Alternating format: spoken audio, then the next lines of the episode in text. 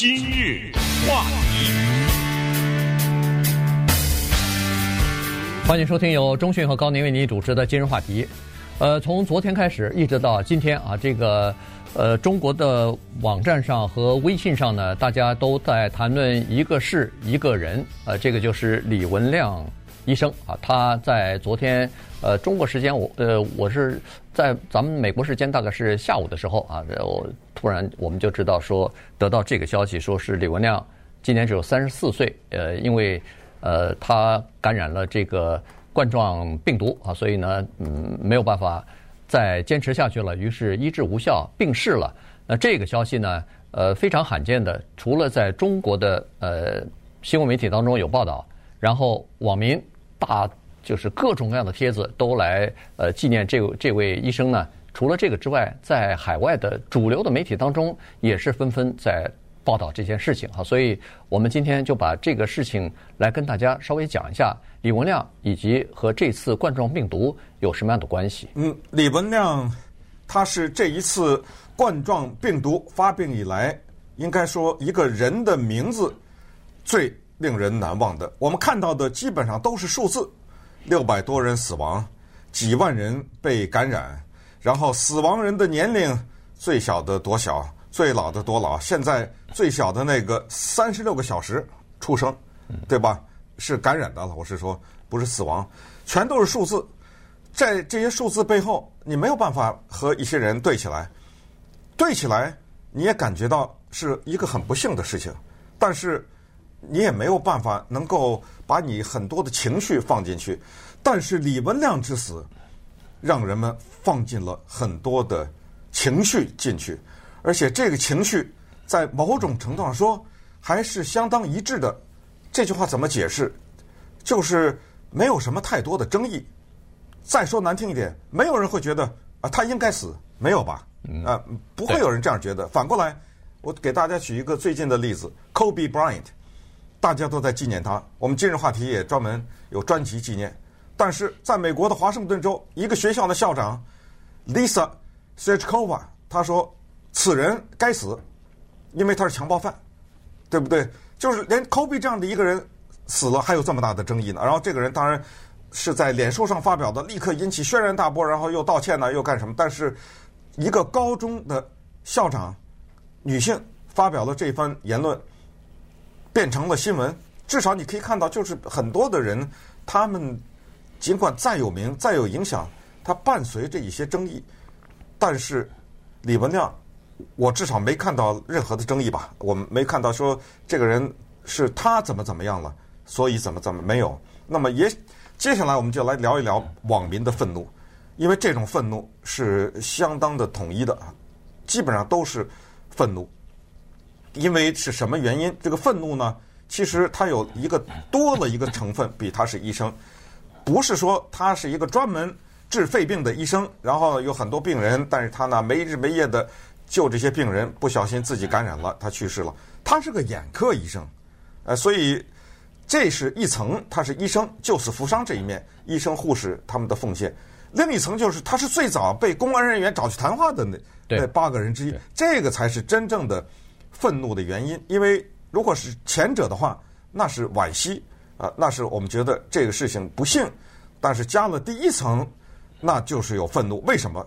因为这个愤怒来自于，如果当时没有找他谈话，没有说他散布谣言，而且是听了他的警告的话，是不是所有的人都承认现在死的人会少很多，对不对？对。所以这个才是网民的愤怒，这也是我们今天要重点讲的方面。对，他是这么一个悲剧性的英雄人物啊！这个呃，最早的时候是去年的十二月三十号。他作为一个眼科的医生，似乎是和这个冠状病毒这件事情和传染病没有任何联系的这么一个医生，他只不过是看到了这个一个病患的检验报告，然后引起了他的注意。他认为说，这个检验报告发现的是和 SARS 病毒那个冠状病毒非常相似的一种病毒传染了，然后在他的这个武汉中心医院这个地方有若干这样的病人。传染报告检验出来是呃阳性，然后就是非常危险，这个情况非常危险，而且又是非常神秘。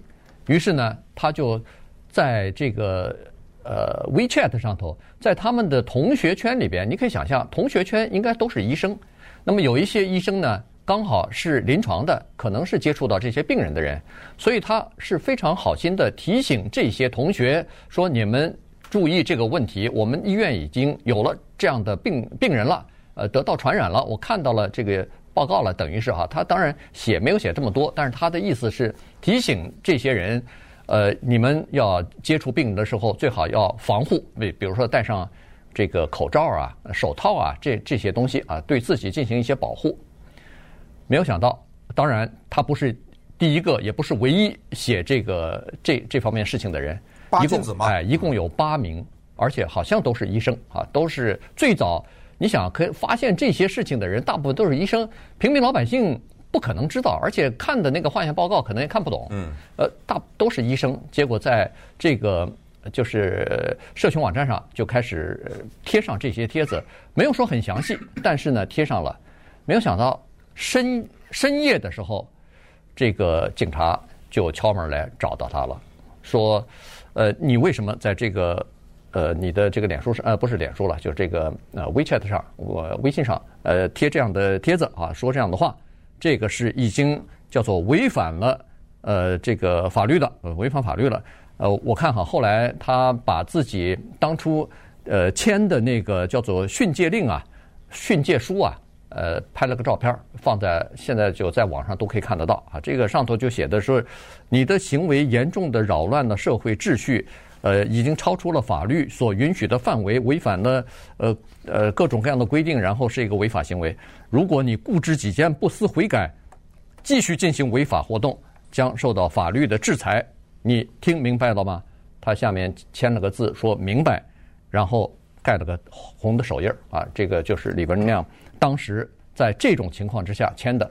相信其他的七个人大概都是同样的待遇。啊，所以呢，那个时候过了这一天以后，你看中国的很多的媒体，包括中央台也在报道，说是有八个人在网上散布谣言，然后想要引起社会的恐慌和动乱，把他把这个作为一个新闻在报道出去了，就没有想到过了没几天，大概在一月八号的时候，这个李光亮他在治疗一个。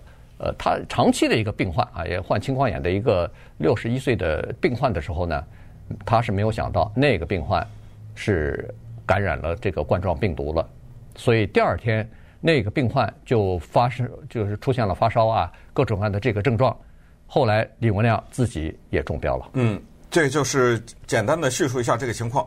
不光是他中标了，他父母也中标了。嗯，他太太也。感染了，他太太还有一个怀孕，对，两个多月的孩子肚子里是他的第二个孩子吧？身怀六甲，对，嗯，第二个孩子是怀孕的状态啊。现在就是家庭的情况是这样。那么至于他的父母是怎么样，他太太怎么样，我们相信肯定媒体是倍加关注啊。就是如果他的家人任何一个成员出现任何一些问题的话，那么肯定我们会第一时间得知。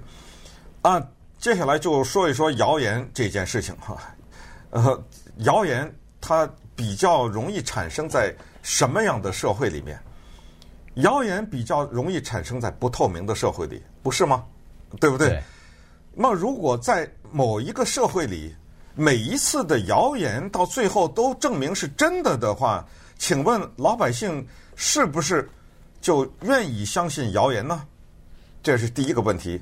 第二个问题是，如果在某一个社会里，多数的谣言是真的的话，那么会不会？给一些人制造阴谋论的人呢，一个土壤，也就是说，如果十个谣言里面常常是证明七个是真的，那么这个时候就有的人他会捏一个造一个东西，然后放出来，他认为这个被相信的可能性就很大，于是他凭空捏造的这个东西呢，也会获得广泛的传发，这就叫做阴谋论。举例来说，现在在武汉有很多的。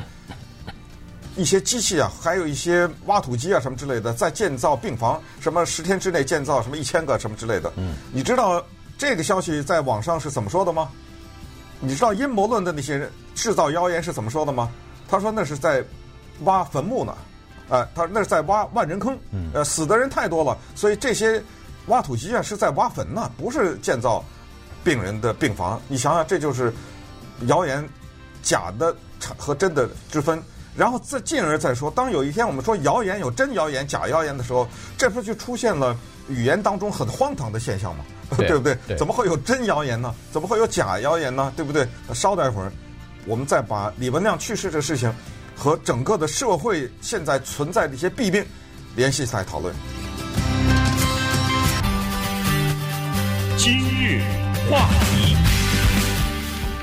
欢迎继续收听由中讯和高宁为您主持的今日话题。这段时间跟大家讲的呢是李文亮，呃，这个他医生啊，他在昨天呢就呃病逝了。这件事情呢，在中国也好，在国际也好，都引起了呃比较大的这个反反响哈。大家都在为这个事情呢扼腕不已，因为他是第一个呃或者说第一批吧，八个医生当中呃呃这个。对公众开始呃披露说是有这个冠状病毒的传染病的这件事情，结果被封口了，结果被这个呃在那个微信上头的帖子呢，也等于是被删掉了哈，所以而且还签了这个呃训诫书啊，这个是相当有屈辱意义的这么一个事情。所以昨天他的这个去世的消息一出来以后，在中国大陆的这个微信网上头几乎是。可能有几千万、上亿的人都在转发东西，都在发表评论，都在说至少应该给他叫做恢复名誉吧，至少应该把这个训诫书给撤掉吧，至少应该不能说他是犯了过错，是要认罪的这么一个人吧。他说的并没有错呀，他并不是造造谣，他所说的都是事实。现在一一的都这个发生了这件事情，呃，而且。在这件事情上，他居然付出了自己生命的这个代价哈，所以，呃，人们刚才说的这种情绪啊，这种愤怒啊，呃，这种不解啊，就纷纷的都涌上来了。嗯，现在说一说那些警察，不管那警察是几个人，反正呢，深夜到他家去敲门的那些警察，请问是那些警察自己下的这个决定？比如说这三个五个，他们说，哎。有这么一个，咱们去一趟，还是说他们上面有什么科长、厅长，还是有上面的警察指使他们去的？这个现在不知道。但是呢，有这么一点，我相信大家都理解，就是一个社会，它的体制上面如果有比较严格的管理和审查制度，那么下级的人，他有的时候，或者是多数的时候。他不需要来自上级的指导，在很多问题上，他会有一种叫做隐瞒的本能，就是比如说总的一个国家的规定，或者一个国家现在要致力于达到的一个效果是和谐或者怎么样，那么一切与这个受影影响的，或者一切会对这个东西造成不利的，全面的压制，然后他让你看几个例子。比如说，之前什么什么的地方，一个人说了一个什么，被抓起来了，判了多少年，或者在一个其他一个地方，慢慢的呢，下面的人他学会了。他实际上，你说像把李文亮抓起来，需要习近平同意吗？不可能嘛，对不对？他没有可能的，习近平别干别的事儿了，他每天都要连这么一个事情他都要处理，也没有可能。但是到了一定的时候，他已经不需要了。你知道，他这个东西到了最极致的，不是下级的人。明白上级的意思，而是到了极致的时候是叫自我审查。我我根本不用你出来了，我在我讲这句话之前，我已经知道什么话能讲，什么话不讲。警察，您也好好睡觉，别到我家敲门了，你知道吗？我已经事先就知道，在现在的氛围之下，有一些话是不能讲的。我自己先进行自我审查，我就不讲了。这个就是终极的目的，他。到最后的目的就是要达到这一层，就是让你自己明白，你知道你讲了以后你的后果是什么。轻则叫做封闭闭屏啊，你那一短门封了；呃，重则那就进监狱了，就是这么。所以，对于李文亮的这个事情，给中央政府实际上是出了一个难题。直到今天，其实全世界都看着怎么处理这个人，就是到最后怎么说，有一个简单的办法，什么都不说就完了。呃，两天、三天、四个礼拜，大家也就慢慢的可能不再提了，就让它过去。因为你现在要把它作为一个英雄，作为一个正面人物树立的话，那就得要处理一些人了，对 对不对？哎，当你要处理一些人的时候，那些人在某种程度上他可能会喊冤，呃，他会说，哎，这东西我，但是当然了，他可能到最后，他也可能认了，就算了哈，承担了这个责任也就算了。所以这个就是著名的叫卡舒吉现象。卡舒吉是沙特阿拉伯一个记者，在那个土耳其的。大使馆里被杀害，那么杀害以后呢，说是沙乌地阿拉伯的王储所指使，王储说没有，我没有指使，把下面的八个人还是十个人判刑了啊，其中一个人判了死刑。这种情况呢，永远不知道，你永远不知道沙乌地阿拉伯他的那王储是不是指使这件事情。但是这件事情非常大，因为不但是把人杀了，还大卸八块，直到今天没了，呃，尸体到在哪儿不知道啊，没了。可是呢，他也有一种可能，这种可能尽管很小，就是所谓我们叫做下面的人，他在理解了上面的心态的时候，他自己去，你可以说是讨好也好什么，他自行的解决，呃，但是没想到这个解决的方法非常的拙劣，呃，导致了后面的国际事件，重大的国际事件。你不觉得李文亮之死也是国际事件吗？嗯，对啊，对不对？他也是在这个层次上，所以。一个国家，它除了经济发展以外，要想获得别人的尊重、国别的国家的尊重和人民的尊重，几乎没有什么选择，必须得透明，必须得开放。透明开放，这是谁说的话？李文亮说的。李文亮在临死以前，居然有机会接受了《纽约时报》的访问啊！嗯，我这个觉得这也不得了，让《纽约时报》去访问他，谁知道他会说什么，对不对？但是他在接受《纽约时报》访问的时候，他就是用的这四个字。他说：“如果早一点把这个事情重视起来的话，就不会有今天这么严重的情况。当时他还没觉得他自己会死呢。嗯，他当时就是说，其实如果能够保持开放和透明的话，很多问题都可以解决。这是他的原话。嗯，呃，这个从最早发现冠状病毒的呃这个病人啊，一直到最后。”呃，一月二十三号武汉封城，一共这之间有七个星期的时间。这七个星期时间，咱们不要说是全部利用起来，只要是头两个星期，你可能还不太清楚到底是怎么回事儿。呃，就算他路呃度过了哈，但是你突然发现已经开始有这个蔓延的趋势了，呃，那这时候再采取重视的话，还不至于像今天这样呃情况这么严重哈。所以这七个呃星期的时间呢，至少是当地政府没有做好，呃，自己所应该做的这个事情。他怕嘛？主要是因为武汉市那个市长他知道，他如果这样的话会怎么样？他他已经知道了嘛？我我觉得这个就是又是一个刚才说的这个体制和和这个环境的问题了哈。这个呃，一般来说，每年的一月份的时候，这中国大陆叫做两会要开了，各个地方的两会要开。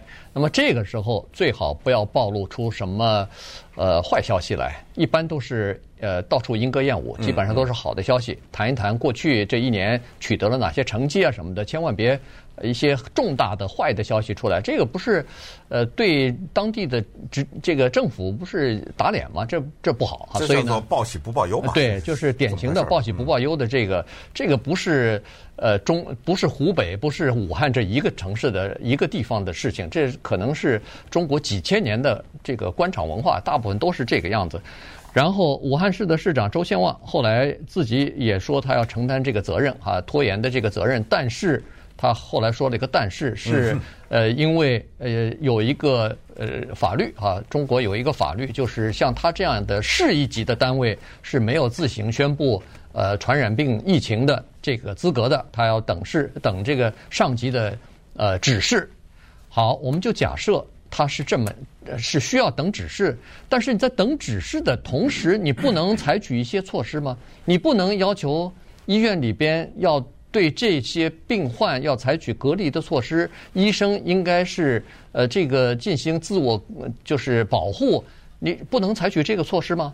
然后在这个就是明知道有这个疫情的情况之下。还在社区举办了一场，说是有四万个家庭参加的一个大型的餐会，叫做呃团圆饭。这是为什么呢？你连任何的有常识的人都知道，在有疫情爆发，尽管还没有出现很多人传人的现象，但是你不能采取一些谨慎的措施吗？作为一个市长，你负责一千一百万人的这个生命财产的安全，你难道不能采取这样的措施？这个我相信你不需要请示省领导，请示中央，你自己作为市长就可以说，我们这个团圆饭不吃了，不行吗？呃，改期吃是不是可以呢？那不行啊，大事儿啊，这是你要知道，四万人的团圆饭，他不是说。礼拜一吃饭，礼拜天宣布的。他之前的对不对？做的多少的各种各样的广告和宣传，他一定是往死里讲这件事儿嘛。这是肯定，他是武汉人的一件大事。各种报纸啊，各种媒体啊，电视啊之类的宣传，然后都什么人参加，带什么菜。呃，然后你取消了，哎，等会儿，等会儿，这怎么了？这是，这要出多大的事情才能把这事儿取消啊？对不对？呃，所以你你要站在他的角度想，吓死他呀！所以。归根结底就是这个字，就是怕，呃，这怕是哪来的？怕是怕的是什么？这个是这里面可讲东西可真的太多了。今日话题，欢迎继续收听由钟迅和高宁为您主持的今日话题。在去年的十二月下旬的时候呢，其实在这个华南海鲜批发市场就已经出现了一些不寻常的事情了哈。有人观察到说，在那儿。有一些人已经出现了持续发烧的情况，没人知道原因。然后有一些有几个人呢，已经到医院里边去隔离了。那这个时候呢，呃，就出现了一个问题，因为这个华南海鲜批发市场里都买什么呃海鲜呐，买什么就是野生动物啊，什么都有哈，鱼类啊什么的，呃家禽啊什么都有。然后。呃，又是在一个市区的里边哈，所以呢，这个情况呢就比较严重。再加上人们注意到那儿的卫生是比较差的，呃，在医院里边呢，医护人员也感到困惑，说在这个集中发作的呃新型的这种呃肺炎的呃病呃就是呃病人里头呢，居然发现有一个共同点，就是大部分都是在这个。海鲜市场工作啊，就是这这个呃华南海鲜市场工作，七个病患里头有六个是在这儿工作的。那这个时候呢，当然当时这个呃也采取了一些行动，比如说在一月一号的时候，这个呃海鲜市场呢，华南海鲜市场就关闭了，关闭，但是没有告诉当地的百姓是什么原因，只是说是例行的检查。于是呃可以看得到的就是穿着防护服的人员进去以后呢。就开始进行消毒啊什么的，呃，清洗摊位啊什么的。这个呢是第一个第一次人们看到有人在，就是看得见的对这个疫情进行反应的，这是第一次。但是就在同就在同前一天吧，十二月三十一号，这个国家的疾病控制中心，呃，中国的 CDC 就已经向世界卫生组织驻中国办事处通报了。武汉疾病爆发的这个情况，只不过是在老百姓在国内的百姓呢，并不知道。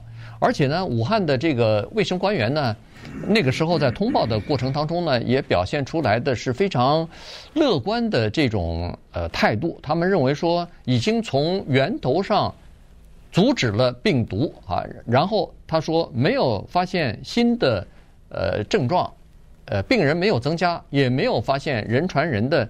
这个情况，所以其实这个事情呢就是这样子，就是说，在没有足够的数据的情况之下，如果你表现出来自信或者是乐观的话，其实这是一种非常危险的情绪。嗯，呃，这种危险的情绪到最后的代价就是人命啊！呃，所以为什么说李文亮这个事情，他一定是一个中国历史上重大的事件，而且李文亮这个人的名字。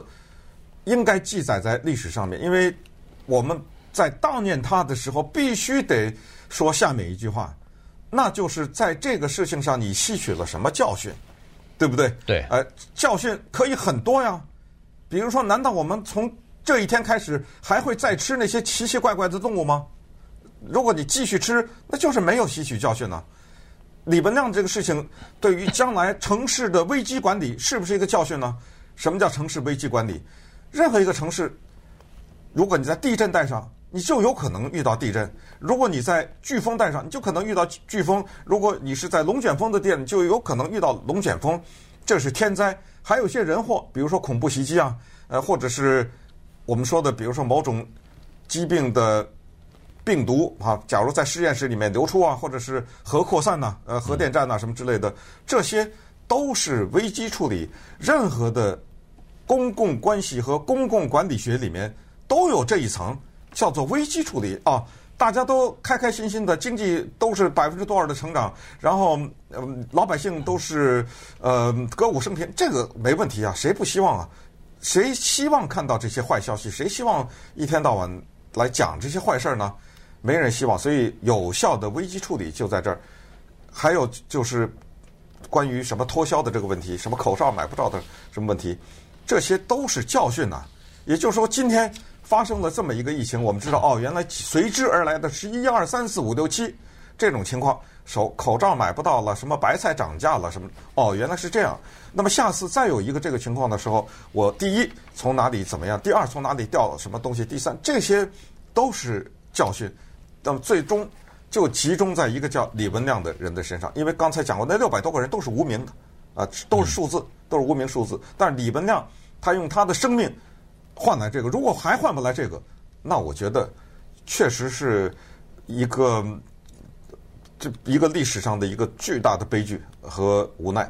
那么，所以从这个上面讲呢，我们就要讲，其实整个的过程中不用害怕，因为当武汉出现疫情的时候，这种东西不是什么很呃见不得人的事情哈。你这这个就是说，你正面的对待。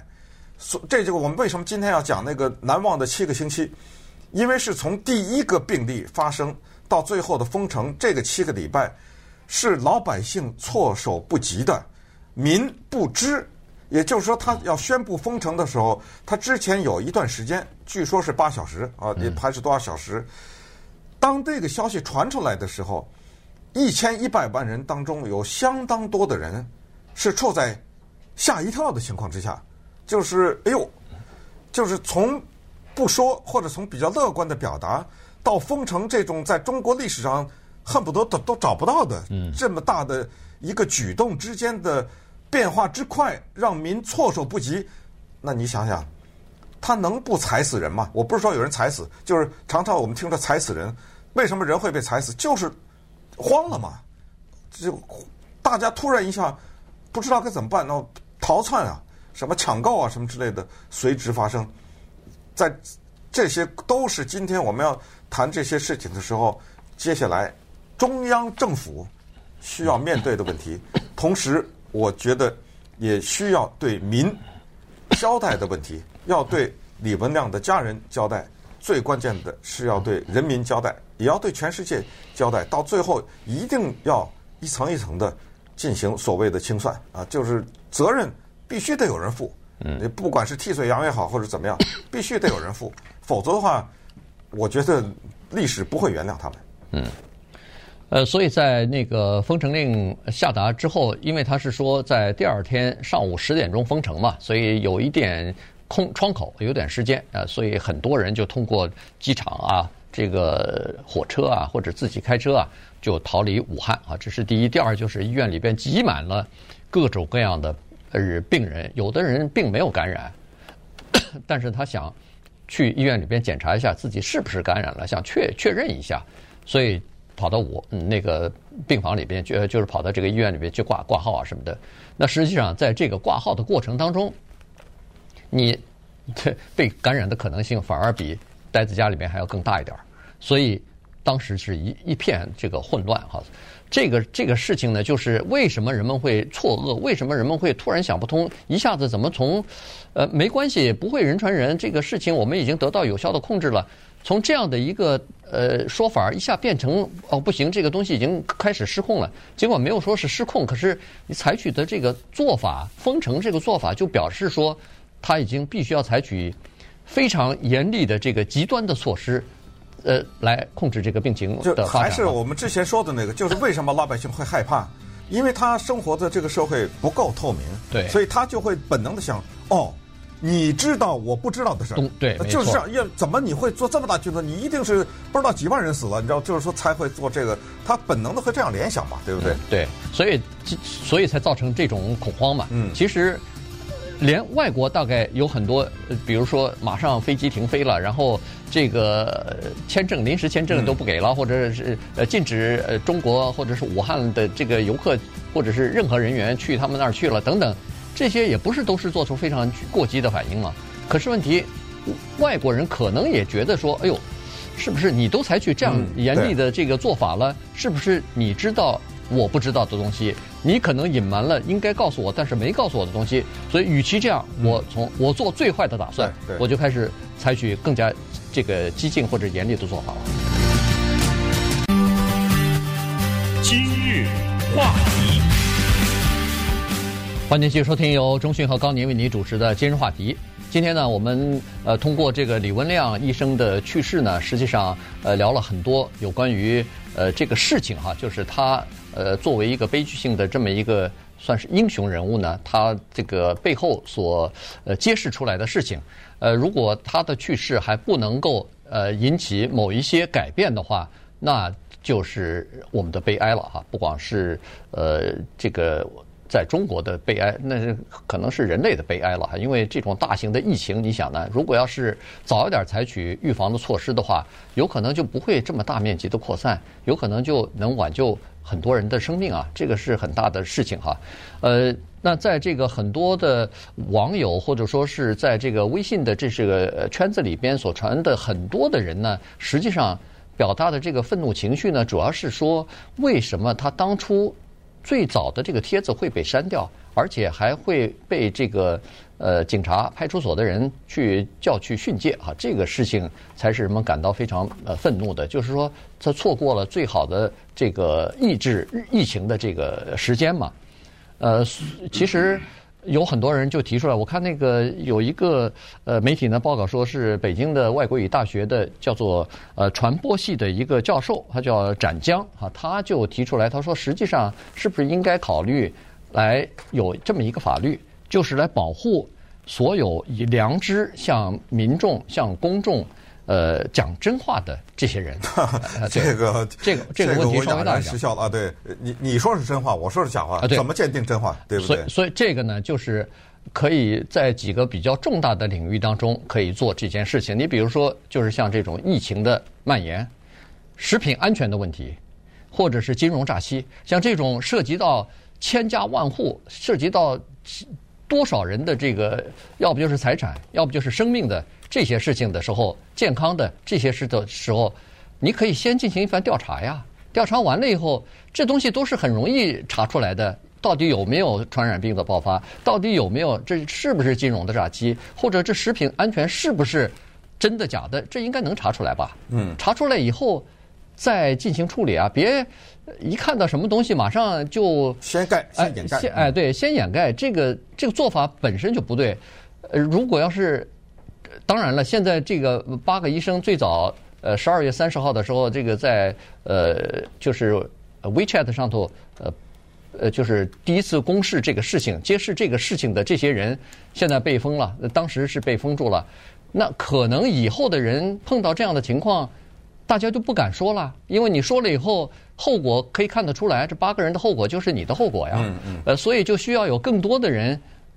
尤其是医务呃这个人员，或者说刚才说的什么，如果要是涉及到金融诈欺的话，那就需要银行内部的人员，或者是呃这个说涉及到食品安全的话，那就需要 FDA 的这些人员，呃中国的食品药物管理局的人员，要他们才能站出来才能说话呀。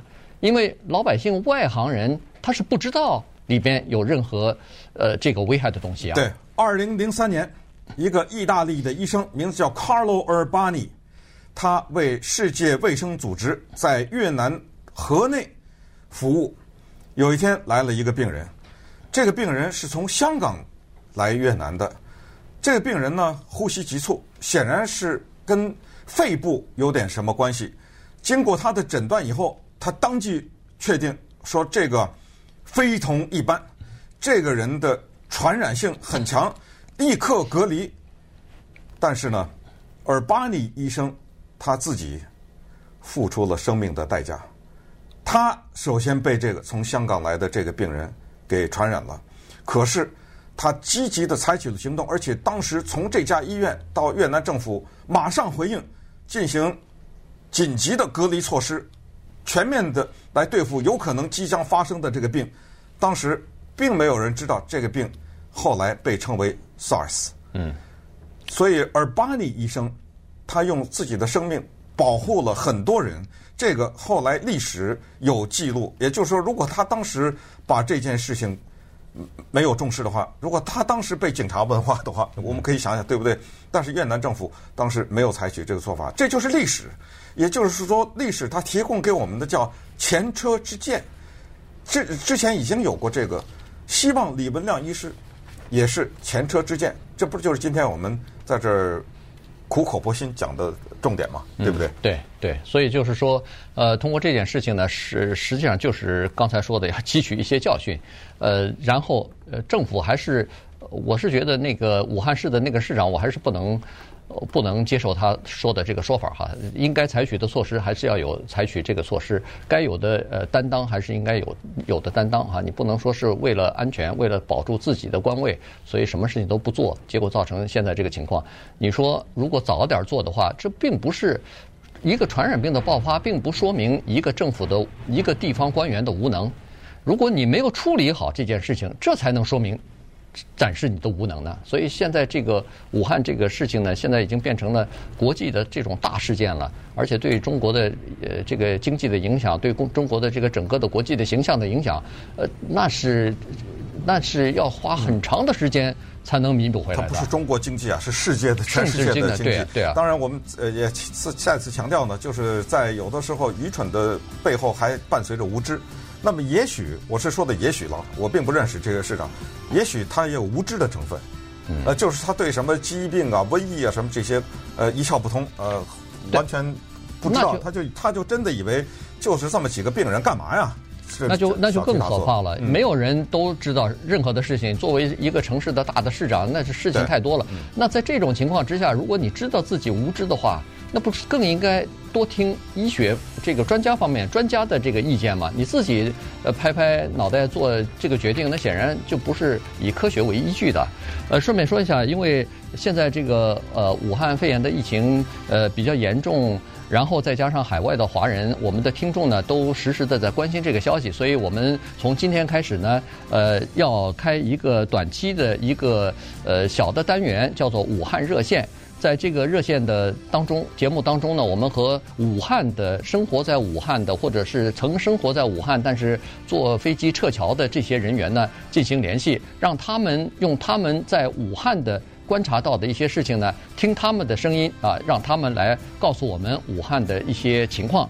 呃，在呃，分别是有四档播出哈，上午九点的新闻的一部分就是这个武汉热线，然后呃，下午一点钟。五点 Top News 里头有一部分，然后晚上七点钟再播一次。